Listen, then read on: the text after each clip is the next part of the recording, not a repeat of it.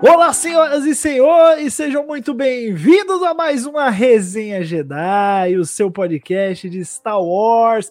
E hoje, com um assunto que, assim, olha, não queria confessar, não, mas eu tava torcendo para chegar logo essa Resenha Jedi, porque a gente vai falar aqui de uma das obras mais sensacionais já feitas no universo da nossa saga. E para comentar aqui comigo sobre Herdeiro do Império, estou aqui com Salvador Nogueira. E aí, Salva, beleza? Fala, Augusto. Feliz de estar aqui com vocês e, e, feliz com essa pauta que me obrigou a ler essa obra e depois disso eu nunca mais serei o mesmo. Olha aí, muito bem, ó. Já, já tem já é coisa positiva, né? Você já teve que ler, o fardo de ler esse grande livro. E vai ser muito legal. Aqui também com a gente, Murilo. Oh, e aí, maninho? E aí, Gus, e aí, Salvador. Também tô muito feliz de falar de Herdeiro do Império porque Herdeiro do Império, além de ser um grande livro, uma grande história, também fala muito sobre o meu fanatismo por Star Wars e o meu fanatismo por cultura nerd. Vamos falar disso depois, mas é para mim é a minha, um pouco da minha infância Herdeiro do Império. Pois é, cara, esse livro que abriu as portas do universo expandido, né? Se hoje a gente tem um universo expandido de Star Wars, tem Legends, tem Canon, eu até ousaria dizer, se hoje a gente tem o tal do universo cinematográfico Marvel, dá para dizer, não sei se eu tô esticando por a corda, que se deve a esse livro. Foi esse livro que falou: ah, beleza, tem uma trilogia de filmes, e se a gente contar mais histórias? E se a gente falar um pouco mais? Se a gente expandir esse universo? Universo ali que foi criado numa mera trilogia cinematográfica. E assim surgiu o Herdeiro do Império, escrito em 91 pelo Timothy Zahn, se passa cinco anos depois do Retorno de Jedi e acompanha as aventuras de Luke, Leia, Han Solo, Chewbacca e companhia limitada contra os remanescentes do Império. E o tal do herdeiro do Império é ninguém menos do que o nosso querido, ou não tão querido assim, né? Temido Tron, que agora né, vai estar na série da Soca, agora na versão canônica, enfim, tudo começou lá em 1991. E o nosso amigo Salvador leu pela primeira vez o livro para poder gravar isso aqui, cara. Eu tô muito curioso para saber quais foram as suas impressões do livro, Salvador. Por favor, abra alas aqui no, nessa nossa resenha Jedi. Bom, vamos lá. Primeiro, eu quero prefaciar isso dizendo, explicando por que, que eu não li até este presente momento. E não li basicamente porque meu interesse pelo, pelo universo expandido de Star Wars veio realmente só depois que a, a Disney comprou a, a, a, Lucasfilm e a Aleph, a editora Aleph, começou a publicar aqueles, aqueles romances de Star Wars. Então teve aquele, aquele Aftermath, que era o prelúdio lá para The Force Awakens e tal e, e, e vários, vários outros livros. E ali eles começaram a publicar já os Legends também, junto com os canônicos, mas eu, para manter minha cabecinha mais sã, decidi, falei, pô, vou ler só o que for cânone. O que for cânone eu vou ler. Aí tive vários livros é, é canônicos que eu li e tal. E o, o Herdeiro do Império eu acabei não lendo, porque era Legends.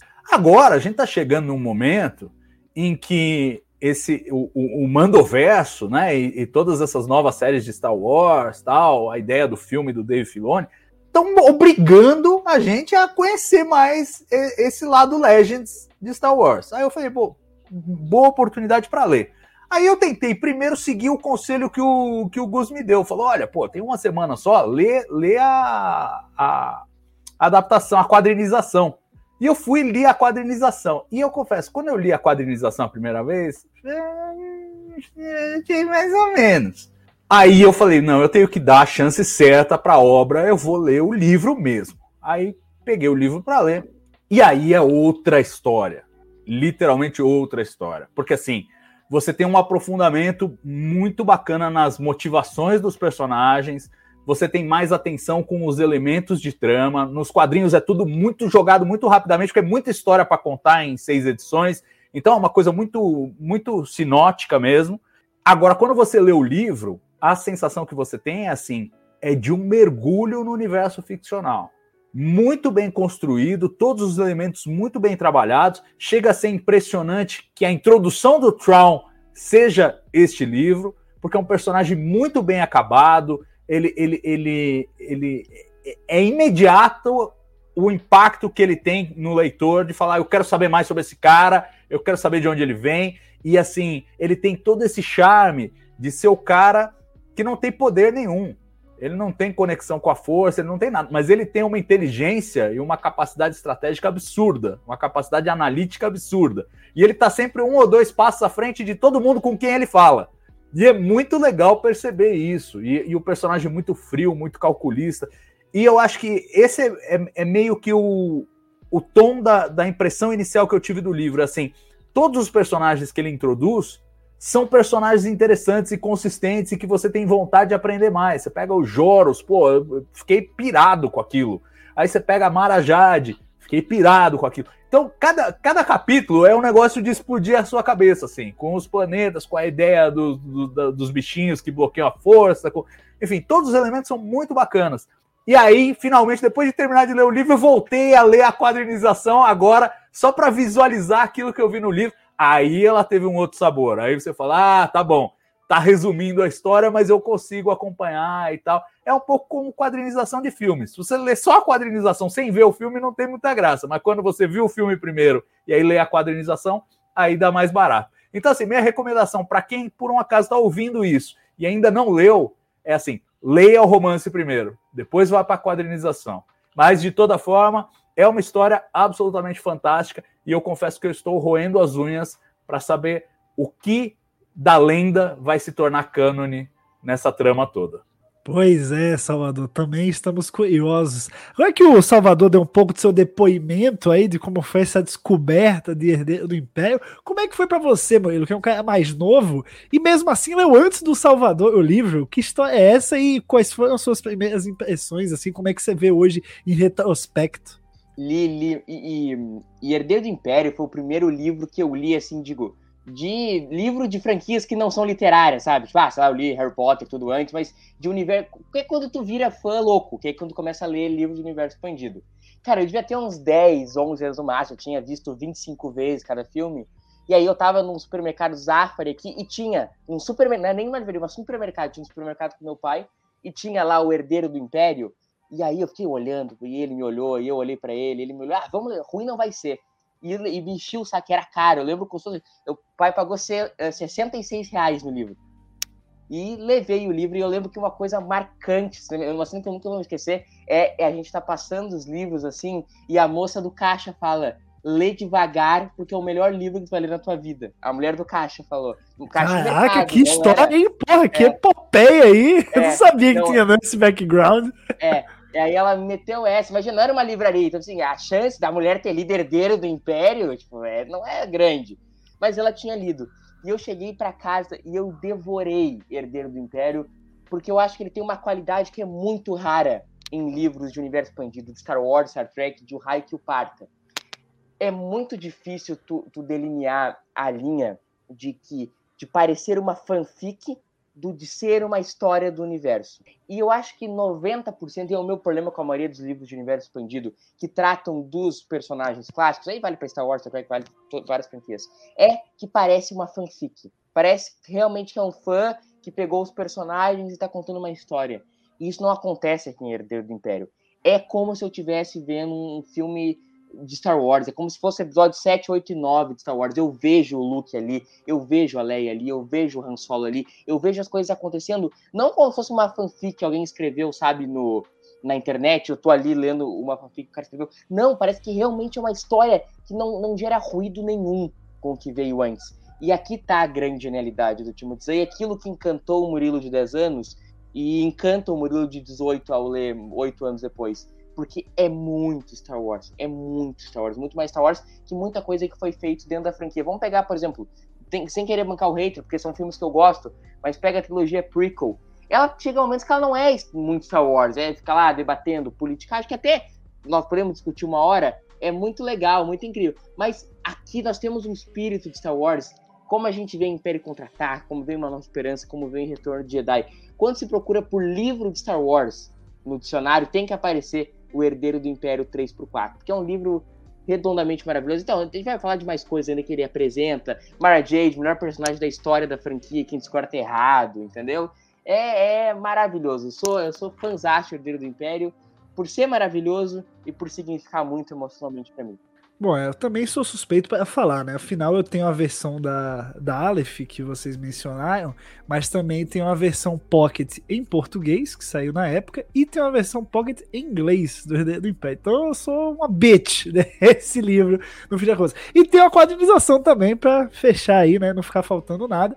Você mencionou os episódios 7, 8 e 9. É bom lembrar que o Herdeiro do Império era meio que considerado o episódio 4 na época, né? Ou 7. Ele é o que vinha oficialmente, o que se tinha de oficial pós o retorno de Jedi. Então, realmente, ele foi por muito tempo tratado como os fãs como a continuação oficial das aventuras da, da trilogia clássica. Isso aí também foi muito impactante, né? Não só a história é boa, tem personagens bem, bem construídos, mas tem ali todo o fato de ser realmente a continuação oficial pelo menos até aquela época. Mas ó, vamos falar de Traum, vamos falar de Remanescentes do Império, vamos falar de Jorge, vamos falar de Salamires. Tem muita coisa para falar aqui em Herdeiro do Império. E eu queria justamente começar para falar desse vilão. Tá? Esse vilão, o Salvador se adiantou um pouco, falou que realmente ele não usa força, ele é um estrategista, ele baseia a sua estratégia porque ele tem um conhecimento muito grande cultural de diferentes raças. Isso aí é um diferencial total dele. E ele ainda tem esses bichinhos aí que ele leva, que são os Isalamis, que são bloqueadores da força. O Ilo falou muito em fanfic e eu sinto, eu, os salamis até hoje é uma coisa que me incomoda um pouco, porque parece aquela coisa de videogame, sabe? Que o personagem tem um poder, aí passa um chefão, ele usa o poder, passa outro usa o poder, aí chega no chefão final, não, esse aqui tem um bloqueador do seu poder. Você sente isso também, Salvador? Não, olha, Gus, eu, eu, eu confesso que ornou bem, porque primeiro, é, vamos lá, tão incrível quanto um bichinho que bloqueia a força, é a própria força. Então, tipo, se eu já comprei a Verdade. força, que já é o poder, então o contra-poder fica, vai no troco do pão. É, então eu acho que assim, não me incomodou e, e, eu achei que é uma, é uma solução interessante para você colocar na forma de uma criatura. Né? Porque poderia ser uma pedra, poderia ser uma. Agora, o fato de ser uma criatura, eu acho que é, orna com o que a gente já sabia da força naquela época e o que a gente veio a aprender mais sobre a força é, em obras subsequentes, né? Não custa lembrar que quando o Timothy Zahn escreveu esse livro não, não, não, tinha mais nada a não ser os três filmes lá, né? Então, é, é, uma coisa que me surpreendeu nesse livro é assim, o quão pouco dele precisaria ser mexido para se adaptar perfeitamente ao, ao cânone como a gente conhece hoje é, muito poucas alterações. Talvez é, trocar o fato de que a Leia estava grávida de, de gêmeos para estar tá grávida do Ben Solo. É, ou, ou ainda você poderia bancar que são gêmeos, mas aí teria que ter morrido um, né? E só sobreviveu o Ben Solo. Ainda dá para manter ali.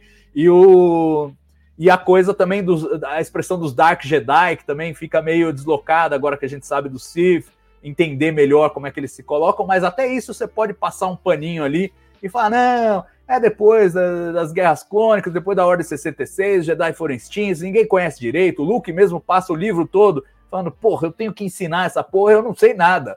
Não, o Yoda não deixou uma porra de um livro para eu ler. Isso é manual do Jedi, ele não tem. Então, Me ajuda, Obi-Wan, pelo amor de Deus, é, meu filho. Tu foi embora.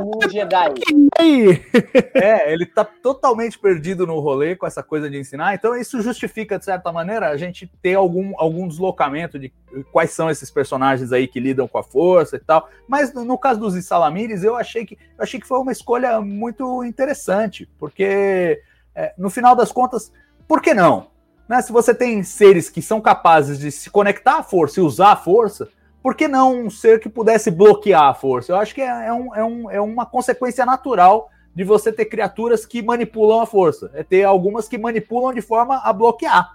A, a, não sei como é que isso ia se explicar depois que entraram os midichlorians e tal, e não sei o quê, mas é que, que dá para imaginar como uma coisa pertencente ao universo, que não cria ruído. Eu acho que dá. A única coisa que eu acho estranha é o seguinte: é o planeta ter ficado meio largadão lá né? Porque eu acho que qualquer um que tivesse isso, é, de um lado ou de outro, fossem os Jedi ainda no, no auge do, da República, ou fossem o, o, Sith depois da, do, do extermínio dos Jedi, usariam isso aí como uma arma. Isso, parece que só o Traum teve essa ideia.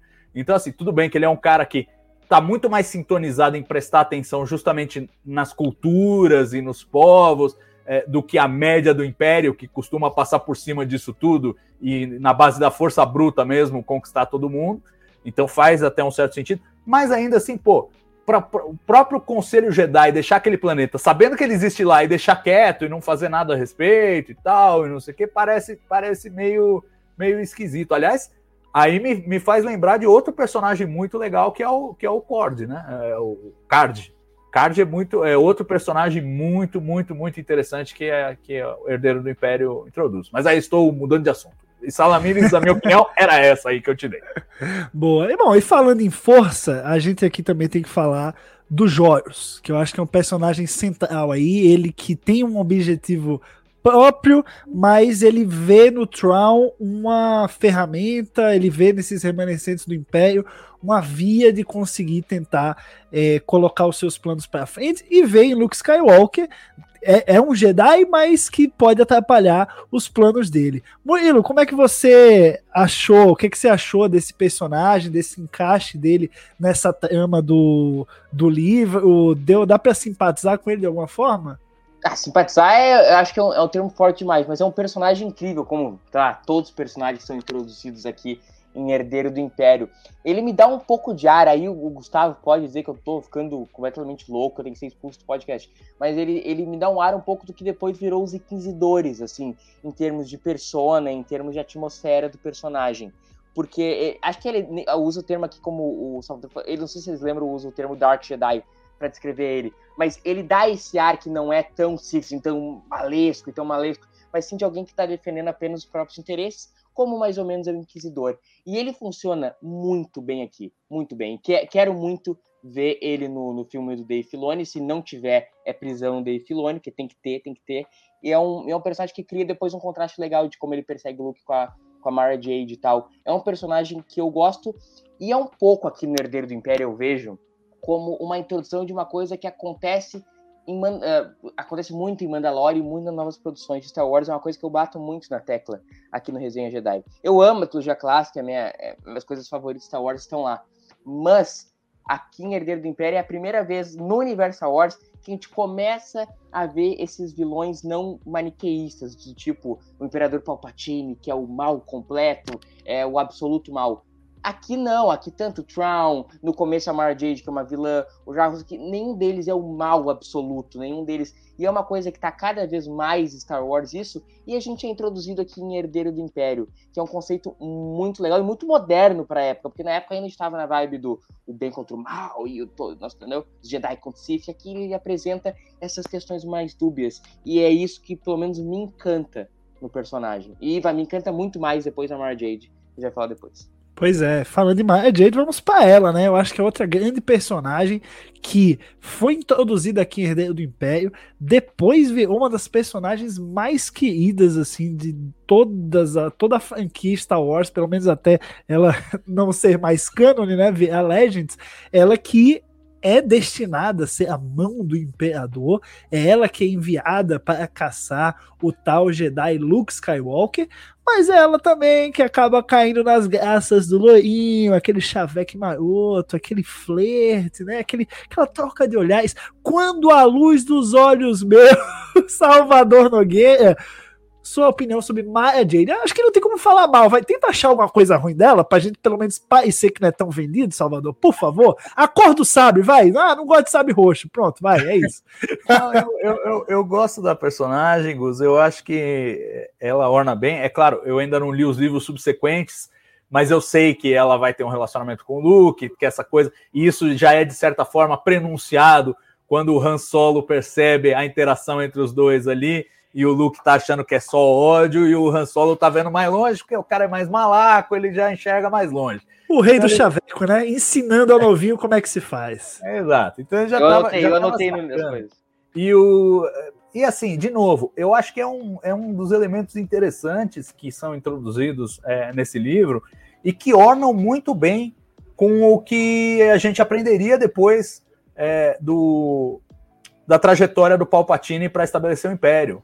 Então ele, ele claramente é aquele cara que tem o Darth Vader como seu o seu é, pupilo, né, como seu aprendiz, mas ele vive fomentando aqui e ali um ou outro. Eu não duvido que ele devesse ter umas 20 mãos do Império, como a Marajade, ou Marajade, não sei como se pronuncia. É, como é obra literária, não, ninguém falou ainda. Quando alguém falar em tela, a gente vai saber. o... Então, assim, é, me parece razoável que ele tivesse, explorasse essas, essas pessoas que ele conseguisse que tivesse algum tipo de, de conexão com a força e ele conseguisse verter para o lado, pro lado sombrio, mas não a ponto de convertê-las a Sith.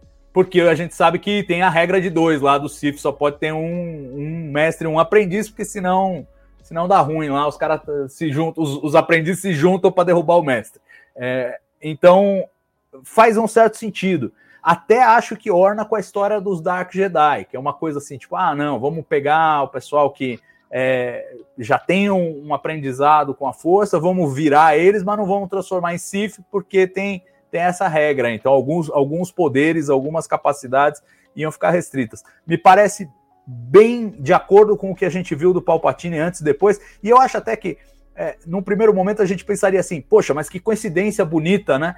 E na verdade, é claro, todas as pessoas que construíram o universo de Star Wars depois desse livro foram influenciadas por esse livro. Então não é tão é, chocante que as coisas ornem, porque é um, é um, livro muito influente na trajetória de construção de Star Wars. E eu queria aproveitar, já que estamos falando um pouco é, da Mara Jade, dessa conexão dela com o, com o, o Palpatine, falar um pouco do, do nosso Joros aí, que o, o Murilo já comentou, mas eu, eu, fiquei surpreso, e isso é uma coisa que não aparece na quadrinização, aparece só no romance, a, a informação de que ele é um clone, tipo, que o verdadeiro Joros morreu, e aí esse aí seria um clone, que de novo é uma coisa que a gente começa a ver sendo tecida aí ao longo do, do, do, do universo de Star Wars, pelas novas séries, pelas novas produções, é, que alude até, até o, ao retorno do Palpatine lá no, no episódio 9. E, Salvador, eu, eu, eu quero aí, muito aprender sobre esse personagem. Isso aí eu não gosto, cara. Sabe por quê? Por quê? Até, até aqui no Herdeiro do Império, tá tudo bem. Parece interessante, que nem você tá achando. Quando chegar no Ascensão da Força Sombria, que é o terceiro livro, aí você vai entender por que, que enfiar esse jogo sendo clone porque temos o nosso, né? Tão, tão querido, para não dizer outra coisa, Luke Skywalker. Então, assim, não, não me apetece, sabe? Eles criaram esse, esse gancho, essa história, essa narrativa, para poder plantar aqui para poder colher lá no último livro uma decisão que para mim é estapafúrdia, se de alguma forma vão recanonizar aí é, do Império, de certa forma, esquece o Luke, esquece clone, assim, bota bem periférico, tá? Não precisa envolver o Luke Skywalker nessa. Ah, mas o que, que ficou nessa... surpreso, Salva? O que, que foi? O que, que tu ficou surpreso? Tu começou falando que ficou surpreso. Não, com, com essa, essa capacidade de, de conexões, né? Que, que foi feita e eu acho que isso, isso intriga. O Gus já me falou que foi uma coisa. Agora, tô sabendo agora, é breaking news para mim. É. Então vai ter um clone do Luke, é isso? Exatamente. E, de, e o Luke vai lutar contra o clone do Luke. Eu acho ah. maravilhoso isso, Gus. Quem não gosta? A reação do Salvador. Ai, que merda. Não, eu, eu, vou, assim, eu vou preservar o julgamento para quando eu ler o livro. Mas, não, mas tudo assim... em primeira instância, só, só ah, o Joios é um clone. Pô, ah, tá legal, interessante, realmente é. A primeira vez que eu li, achei interessante. Não sabia qual que é essa motivação, mas achei interessante. Você não, não, não, não tá errado nessa perspectiva. Depois você vai entender porque você não vai gostar dela mais adiante. Mas foi para criar, mas foi para criar uma versão do mal? Que eles não, clonaram é uma... Joros? Não, que é clonagem, clonagem. Agora, a do Luke é claramente uma versão do mal. Então, porque o, a, o grande lance aí é o seguinte: o, o, o Traum ele fala: Não, eu sei que o Joros morreu porque eu tava lá e o cara morreu. Morreu, morreu. Então isso aí só pode ser um clone mesmo. E, e eu fico me perguntando se o Palpatine clonou o, o Joros lá para defender a montanha dele lá com os segredos é, tecnológicos tal e os artefatos. É, para fazer uma versão maligna, uma versão que ele pudesse tornar mais maleável, que ele pudesse controlar. E aí, aí ornaria com essa coisa do, do Luke clone malvado aí também. Mas aí eu tô me antecipando, não, não, não li, não posso, não posso opinar de forma concreta. De toda maneira, eu acho que é um elemento interessante, porque provoca no leitor a curiosidade de saber por que, que ele foi clonado, por que, que o Palpatine fez isso. Pelo visto, essa não, essa não vai ser uma coisa esclarecida ao longo da trilogia, só vai servir como um artifício para criar um clone do Luke. Eu espero que seja respondida, eu quero saber por que, que ele foi clonado. Mas, mas como eu não li, não sei, provavelmente não será, pelo que você está me dizendo. É, Salvador, uma coisa sobre ele que eu, que eu, assim, hoje eu aceito melhor, mas na época que eu li eu não aceitei tanto, é justamente a questão de, pô, o Luke é o último Jedi, né? Ah, mas tem mais um, ah, mas é a Leia. Né? Tanto é que aqui eles mostram a Leia como alguém que. É, é, é, o, o Trump, quando fala da Leia, é de uma pessoa que tem toda a capacidade de, de assumir a bucha. Mas é, é, o que a gente tinha no retorno do Jedi, né? Era essa ideia de que estava ali. É, o destino da galáxia estava nas mãos de Luke e Leia, porque eles eram os últimos. Aí você vem com o tal dos jogos, entendeu? E aí você fica tipo, pô, mas não, o Luke lá é os últimos Jedi que tinham. Mas agora, né, toda essa construção canônica, Ezra, né, o, o, o, Jedi tá Fallen Order lá, é, tá cheio de Jedi passeando pela galáxia, já abriu a porteira, então assim, os jogos, a existência dele não me incomoda mais, mas lá atrás chegou a me incomodar por causa disso. Entendi. É, mas eu, mas eu acho assim, é, eu não acho que isso invalida, e é um clássico de Star Wars isso, né? É verdade sob um determinado ponto de vista.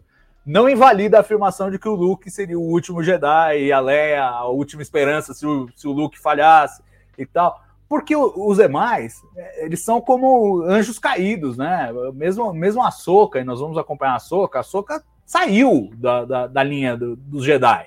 Né? Então ela não é propriamente uma Jedi, ela tem, ela tem a capacidade de lidar com a força. Eu acho que uma das sofisticações que a, a expansão do universo fez no, em tempos recentes foi isso: mostrar que muita gente é capaz de manipular a força sem necessariamente ser Jedi ou Sith que é o que faz mais sentido mesmo, porque vai ter gente que não vai ter treinamento, vai ter gente que não, não vai ter acesso à informação. O Luke mesmo aí né, nesse livro tá duelando ali para tentar descobrir como que ele vai ensinar os outros a serem Jedi se nem ele aprendeu direito, né? Então, é, eu, eu, acho, eu acho razoável. A essa altura do campeonato, dos eventos, com tudo que a gente viu, né? E, e acho que vale lembrar isso, porque é interessante essa diferença de perspectiva. Você leu quando não existia a Soca, quando não existia o cara do videogame lá, não existia um monte de gente que sobreviveu à Ordem 66. Nem existia a Ordem 66. Né? E, e, eu vim depois de tudo isso. E aí o que, o que me impressiona é falar, poxa, se encaixa lindamente, se encaixa lindamente. Isso quer dizer, só, só enriquece, não, não fica velho. Entendeu? Porque tem coisa que a gente lê e vê, tipo, puta, não faz o menor sentido hoje. Não, eu achei, é, eu achei que um monte de coisa eu achei que ia ter um monte de coisa que eu ia falar, puta, isso aqui já não vale mais, isso aqui já não vale mais, isso aqui já não vale mais, isso aqui já não vale mais, que é o que normalmente acontece quando você tem uma obra de universo expandido é, que não é canônica e que mexeu com personagens centrais, porque a história dos personagens centrais você acaba sempre tocando nelas em outras produções oficiais e tal. Eu achei que esse livro ia estar. Tá, fiquei chocado de perceber que não, que ele pode ser canonizado do jeito que ele tá ali, você pode canonizar ele, tá tudo certo. Aliás, quanto menos mexer, tio Dave Filoni, melhor para nós, tá? Fica a dica. É, só, só ter o, depois o tal do, do Luke tá tudo bem. Mas, ó, falando em, falando em Luke, a gente precisa esse falar você também... não aceita, o clone do Luke você não, não aceita. Não, esse, esse, como os jovens dizem hoje em dia, é intancável. Mas, ó, falando em Luke, vamos falar de Luke e, do, e o principal, cara, que eu acho que é a alma aí desse livro. Eu acho que o, o Timothy Zahn, consegue escrever os personagens muito bem. Lembrando que, pessoal, o, o Jorge Lucas colocou na tela duas horas em cada filme tá? São seis horas de Luke, Leia, blá, blá, todos os personagens. O Timothy Zahn teve a missão de fazer um livro que você vai gastar muito mais horas que isso e você vai ter que mergulhar muito mais nos personagens. Ou seja, ele teve que pegar aquela superfície que é mostrada ali nos filmes e ele teve que criar tudo a partir dali. E ele consegue, o que ele consegue criar coaduna perfeitamente com o que foi mostrado nos filmes e aprofunda de um jeito muito interessante, muito interessante. O Luke Skywalker, que para mim é o meu personagem favorito, todo esse drama dele, dele não conseguir é, passar os ensinamentos dele, dele ainda precisar do Obi-Wan Kenobi, sabe? A conversa que ele tem com o Sam, Obi-Wan, cara, é, é, lindo. E na HQ, acho que a HQ aí complementa, que nem o Salvador falou, né? É bom ler a HQ depois, porque, pô, tem aquele visual de Coruscant e tem o Obi-Wanzão gigante. Você fica, caralho, é um negócio contemplativo, sabe? Você tá, você vê que o, o Luke tá realmente olhando para os céus por um desesperado, por uma ajuda. É muito legal. E é bom também lembrar aqui o que Coruscant foi criada nesse livro. Não existia Coruscant antes. Criaram Coruscant para esse livro. Aí você tem um visual, um vislumbre de visual na quadrinização.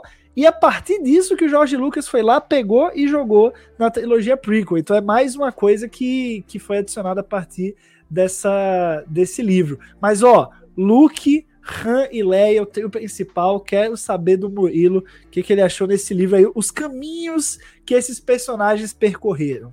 Cara, o melhor elogio que eu acho que eu posso fazer ao livro é dizer que é o Luke, é o Han e é a Leia que estão ali. Não, não, parece que foi um outro cara. Às vezes é melhor escrito, inclusive que muitas vezes nas quais eles foram, foram escritos. Então, esse lado eu tenho que dar assim, pro Timothy Zahn, deles representar, representar muito bem os personagens. E vou destacar aqui a Leia, que eu acho que de todos é ainda que tá mu é muito Leia. Porque ela se vê ali do, durante toda a narrativa do livro entre a cruz e a espada, né? Ao mesmo tempo que ela quer ajudar a Nova República, ela está muito envolvida com o lance da Nova República, ela também está preocupada com a situação do, dos filhos que estão na barriga dela. Depois tem toda aquela sequência que ela vai com o tio ir lá para o planeta dos, dos se resguardar. Então ela fica muito naquele. E me lembra muito, me traz um paralelo com tudo que aconteceu depois com a Padmé na trilogia prequel. Que ela tinha toda aquela preocupação com a galáxia, com a democracia erodindo, e ao mesmo tempo os também gêmeos Luke e Leia que ela carregava na barriga. E tu vê, Star Wars é muito isso, né? É muito cíclico. É, o George Lucas sempre falava no lance da rima visual. Aqui no caso não é uma rima visual, né? É uma rima narrativa. Então eu queria muito destacar a Leia nesse, nesse circuito dos três, que é ela representa muito o espírito da mãe dela e dela. O Luke também tá fantástico, toda aquela sequência na floresta dele com a Mara Jade. E vou repetir aqui, Mara Jade é a minha personagem feminina franquia, da, favorita da franquia. Sou completamente apaixonado por essa mulher. E o Han é o que tem o menos destaque, meu personagem favorito de Star Wars, mas que no final tem seu momento lá com o Lando na batalha. Os três funcionam bem, os três são lindos. É... Eu tô me repetindo muito de dizer que é sensacional, mas é tudo sensacional nesse livro, cara. É, pois é, mas não tem. É, é, é, por isso que eu falei, tragam pontos negativos. Os positivos o mundo já sabe. mas, Salvador, o que, que você sentiu desse trio principal no livro? Pra, pra, pra, mim foi o destaque, cara. Pra mim, ali, como eu falou, é, é Luke e na floresta ali. Se eu pudesse ter três livros, só dos dois ali conversando na floresta, eu tava lendo três livros agora. Se eu pudesse é. morar ali, eu tava morando. Não, é, Exatamente é impressionante como ele captura bem as vozes dos personagens. Você ouve os atores falando na sua cabeça quando você está lendo. E assim, ele tem um estilo narrativo muito fluido. É, são diálogos curtos, são diálogos meio cinematográficos mesmo. Então é, a coisa, a coisa flui super bem. Não tem aquelas. O cara não fala uma página inteira. Né? Ele, ele, são diálogos realmente que você consegue imaginar a cena transcorrendo. E, e, eu acho que ele captura a voz dos personagens de uma forma muito, muito, muito precisa, muito acurada. Mas, como o Gus falou, indo um passo além, aprofundando aquilo que a gente conhece deles e, assim, perguntando aquilo que a gente se pergunta ao ver, ao ver os filmes. Quando a gente assiste ao Retorno do Jedi e vê o, o Luke se declarar um cavaleiro Jedi, a gente se pergunta, mas como é que o cara chegou lá? Como é que ele, como é que ele conseguiu completar o treinamento? Como é que ele conseguiu é, se converter num Cavaleiro Jedi? Será que é para valer ou é um Cavaleiro Jedi meio mambembe? E aqui, por exemplo, essas preocupações estão todas refletidas no pensamento do Luke. A gente vê a angústia dele. Ele, ao mesmo tempo, tem que treinar a Leia e está inseguro de treinar a Leia. E isso vai ter ecos fantásticos, inclusive na, na trilogia sequel que a gente vê toda a história do Luke, por que, que deu errado, e assim, ele, ele tava inseguro desde o primeiro momento, ele falando, meu, como é que eu vou recriar essa porra é, é, ancestral de milhares de anos, só tem eu, não tenho mais nada, e eu tenho que criar e eu tenho que treinar minha irmã, e a gente tem que refundar esse bagulho aqui sem eu saber nada. O desespero dele, é, o, o Gus menciona é, essa cena que é emblemática na, na quadrinização, mesmo ele vendo o Obi-Wan, e, e, é engraçado porque ela, ela queima na sua mente que você lembra como se fosse. É, os traços do, da HQ são meio sumários, são meio caricaturais. Mas você lembra com a cara do Alec Guinness. É, é, é, incrível como ele, ele conseguiu se traduzir em filme na cabeça a partir do, do, do romance e da quadrinização. Então, assim, a, a, a, captura dos personagens é absolutamente perfeita, é mágica. E aí parece mesmo uma continuação dos filmes. Concordo 100%, cara. E aí, eu queria aproveitar essa nossa resenha Jedi, né? Já que, pô, estamos aqui, maio de 2023, né? A gente vai ter a série da Soca daqui a pouquinho, a gente tem todo esse conhecimento do universo expandido, e a gente também tem um rumorzinho que vem correndo por aí, que eu queria entrar nesse ponto, né? Que não é específico do livro, vocês vão dar as notas do livro já já, que eu vou perguntar para vocês, eu acho que vai ser todo mundo aqui vai dar 10, porque pelo jeito tá todo mundo puxando o saco. Mas eu quero perguntar para vocês do último rumor de que o filme do Dave Filoni, que ele está produzindo para Star Wars, vai se chamar Herdeiro do Império. E assim, não é uma coisa chocante, né? Porque a gente já tá vendo vários elementos de Herdeiro do Império sendo construídos nas séries de Star Wars. Mandaloriano já vem trazendo muito disso. Boba Fett trouxe, a série da Soca vai trazer também. Então, assim, parece que tudo está se construindo para se adaptar, de certa forma, o herdeiro do Império nos cinemas. Culminar todo esse mandoverso, que também se passa cinco anos depois do Retorno de Jedi, parece que tudo está confluindo para o mesmo lugar, que é adaptar essa narrativa desse livro. E aí eu vou começar com o Murilo. Murilo, primeiro de tudo, dê a sua nota para Herdeiro do Império e a gente finaliza aí com as opiniões do que, que você espera desse filme, o que, que você acha que pode vir a ser canonizado, se isso te apetece, se isso é legal, o que que você, qual que é o seu feeling aí para o Filone? Se você pudesse sentar com o homem e falar, ó, oh, Filone, vem aqui, ó, toma uma cerveja, faz assim esse filme. O que é que você ia falar para ele? O feeling para o Filone. Exato. Peraí, ah, começando pelo começo, a métrica é 1 a 5, né? Exatamente, 0 a 5. Tá. Tá, eu, é, é seis perder do Império, é fora da métrica. É seis. O livro é perfeito, ele não tem defeitos. É a melhor coisa produzida em Star Wars depois de Império Contra-Ataca e Os Últimos Jedi. Amo de paixão, então a minha nota é de, de 0 a 5 é 6. Sobre o filme, cara, eu acho que esse filme tem tudo para se for como é que eu tô sentando com o Filone aqui. Uh, como, então eu vou dividir como eu acho que deveria ser e como eu acho que vai ser como eu acho que deveria ser. Poderia ser um filme marcante na história do cinema, não dentro de Star Wars. Por quê? Poderia ser Luke, Han e Leia, jovens. Cara, dá Ctrl C, Ctrl V no livro. Apara uma ou outra aresta ali que o Salvador falou que tem que por causa do cânone, mas pega o CGI, gasta uma grana e faz um Ctrl C, Ctrl V do livro. Conta uma história de Luke ali com seus 27 anos, Leia com 27 anos, pega o CGI, bota CGI até dizer chega ali, o Mark Hamill só dubla. A gente já viu em Book of Boba Fett que dá para fazer um, um, look durante vários minutos em tela, a Leia também dá, o Han, mais fácil ainda. Acho que a família da Carrie Fisher toparia, acho que o Mark Hamill e o Harrison Ford mais ainda, ainda mais com a Babilônia de dinheiro. Eu acho que poderia ser um filme assim, de bilheteria surreal, eu, mas eu acho que eles vão se cagar, não vão fazer isso. Acho que eles não vão ter coragem para fazer isso. Então eles vão pegar herdeiro do Império, vão pegar o conceito, vão pegar o Tron e, e vão contar essa história mais tipo terfúgio, usando um pouquinho o Luke, um pouquinho a Leia, um pouquinho o Han, mas sem realmente dar um Ctrl C, Ctrl V na história. Eles vão adaptar, vão adaptar do melhor jeito possível. Mas eu vou tentar me iludir, entendeu? O jovem tem o direito de se iludir. Eu vou até ir no cinema na pré-estreia meia-noite ver esse filme, querendo que seja um Ctrl C, Ctrl V de Herdeiro do Império porque é uma história que merece ser contada, entendeu? Então, Dave Filoni, você só tem uma, uma missão, você tem uma missão, cumpra.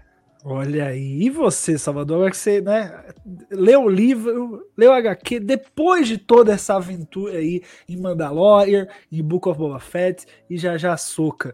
É, e Rebels também, porque o Tron tá lá em Rebels também, né? Então, toda, toda a raça também de, de ajudantes ali, de guerreiros que ajudam o Tron durante o livro, também foi recanonizada lá em Rebels.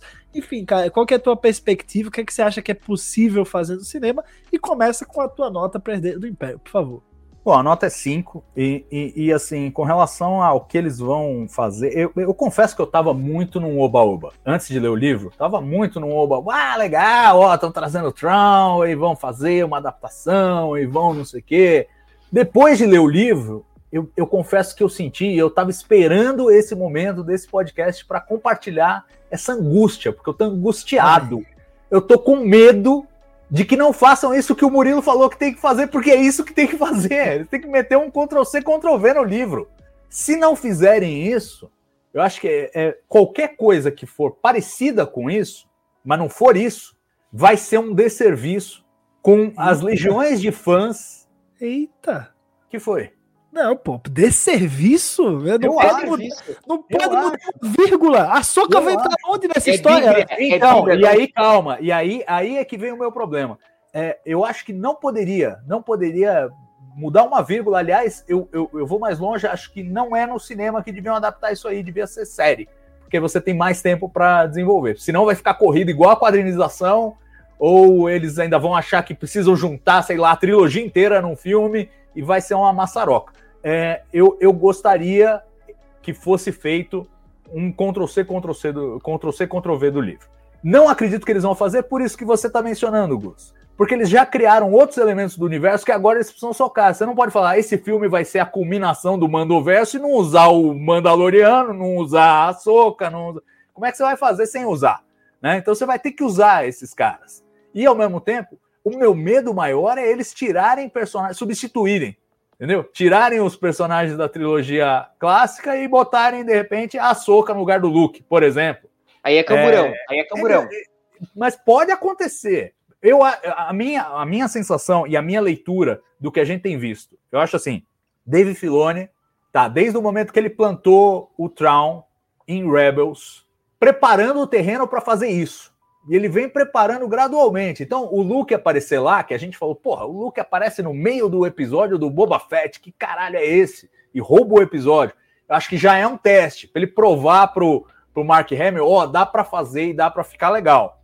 Ele vai ter mais desafios, que é convencer o Harrison Ford, que eu acho que a essa altura tá meio arroz de festa, tá topando, tá feliz com o Indiana Jones, já rejuvenesceram ele, então o Indiana Jones jovem já serve como piloto ali para ele topar essa também. E o mais difícil, eu acho, a Carrie Fisher, pelo óbvio fato de que ela não está mais entre nós. Então seria uma recriação completa.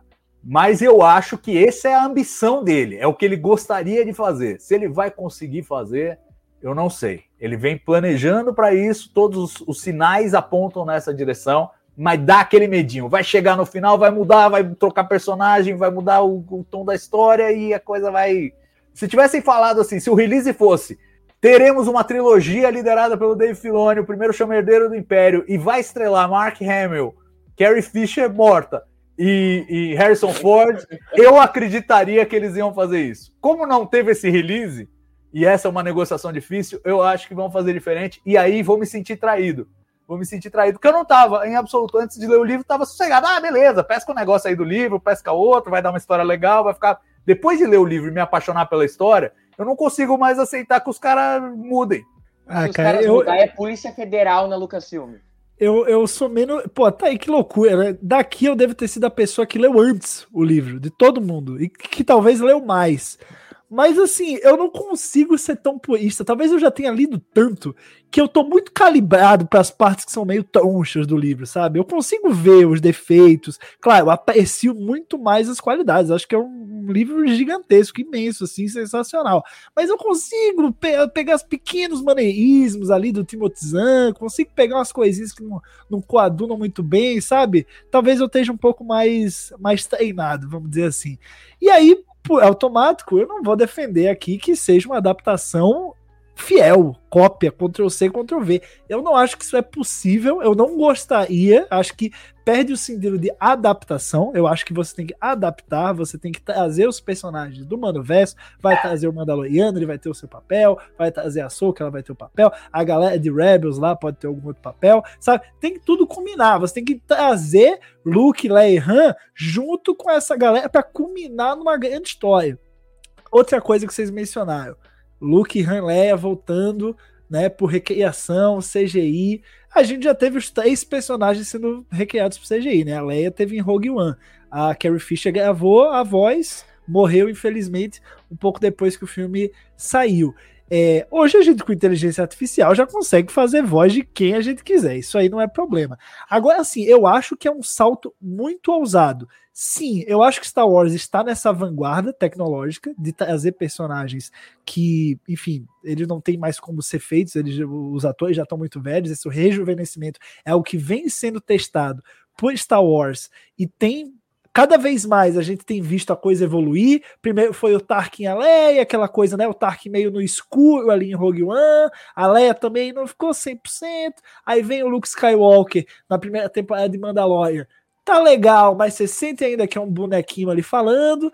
Aí vem o Luke na temporada 2 e fica, eita rapaz, isso, isso, isso eles estão chegando lá, eles estão chegando lá. Então, assim, se você coloca esse filme daqui a 4, 5 anos, é possível que a tecnologia realmente ela vai evoluir ao ponto da gente ter três protagonistas de filme, não é pontinha, não é aparição, não é cena.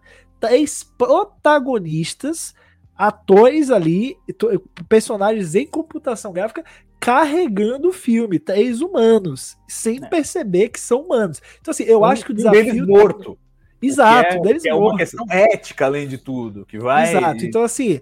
Tudo bem que o Peter conseguir... Cushing já, já tinha, né? É verdade, mas assim, se eles conseguirem, é, é assim, não, não dá para fazer mal feito. Vai ser, vai, como o, o Murilo falou, vai, vai ser uma coisa que vai ser assim, grandiosa pro cinema, se eles conseguirem.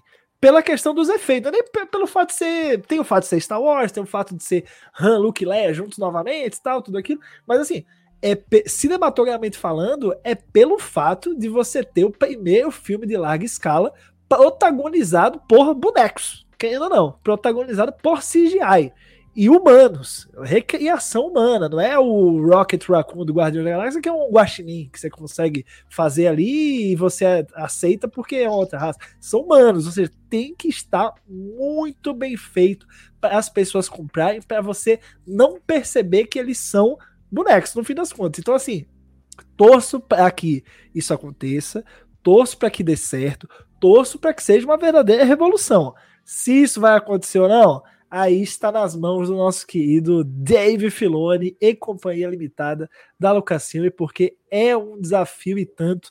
Eu espero que seja esse mix, esse mix do Mandoverso com esses personagens, com essa história, esses personagens é, do Herdeiro do Império. Quero ver mais Jade, Talon Card também tá legal. O Joros, eu não sei se coaduna muito bem ali. Você poderia. Tá com medo do clone do é, Luke. É, eu tô com medo do clone do Luke. Eu tô com medo. Ó, esse agora do clone do Luke passa reto, vilão. Nem, nem olha, nem olha, nem tem ideia, tá?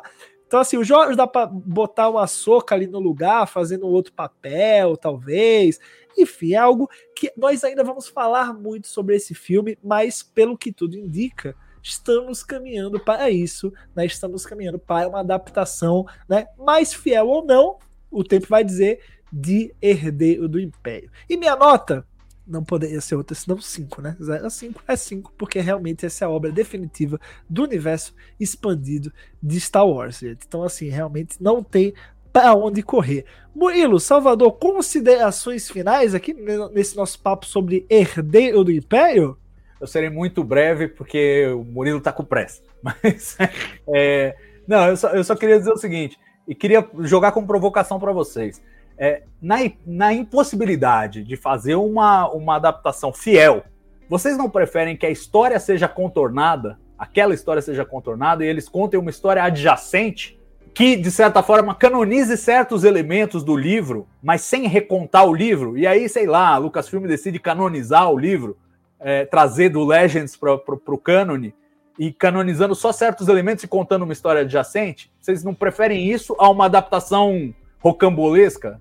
Ah, cara, eu, é, é muito difícil falar, né? Sem ter algo concreto ali, é muito complicado, assim. Eu acho que motivos de marketing, sabe? Eu acho que é melhor você pegar a obra e adaptar a obra mesmo. É fácil falar, ó, oh, isso aqui foi lançado nos anos 90, estamos adaptando agora para o cinema. É isso, sabe? Não tem uma história adjacente, aí tu vai. Muita gente vai voltar para ler o livro e não vai entender o que tá no filme, sabe?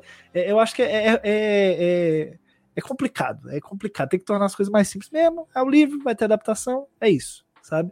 Não tem muito pra onde correr, não. E você, Moelinha? Não, eu acho, eu concordo com o Salvador. Eu acho que se for para contar a história do herdeiro do Império, que conte a história do herdeiro do Império. Sabe, dê um Ctrl-C, Ctrl-V na história. Se não, pega elementos ali e conta outra história. Já emendando minhas considerações finais, é um livro muito importante na minha nerdice e de quanto eu sou fã de Star Wars. E é uma obra literária, assim, de mão cheia. Abraço aos amigos. É isso, galera. Vamos ficando por aqui em mais uma resenha Jedi. Você que curtiu, não esquece de estar acompanhando a gente aí nas redes sociais e também você assinar aqui na sua plataforma de áudio, Spotify, é, Apple Podcasts, enfim, se inscreve para poder estar recebendo novos episódios do Resenha Jedi toda quinta-feira. Um grande abraço e até a próxima. Tchau, tchau.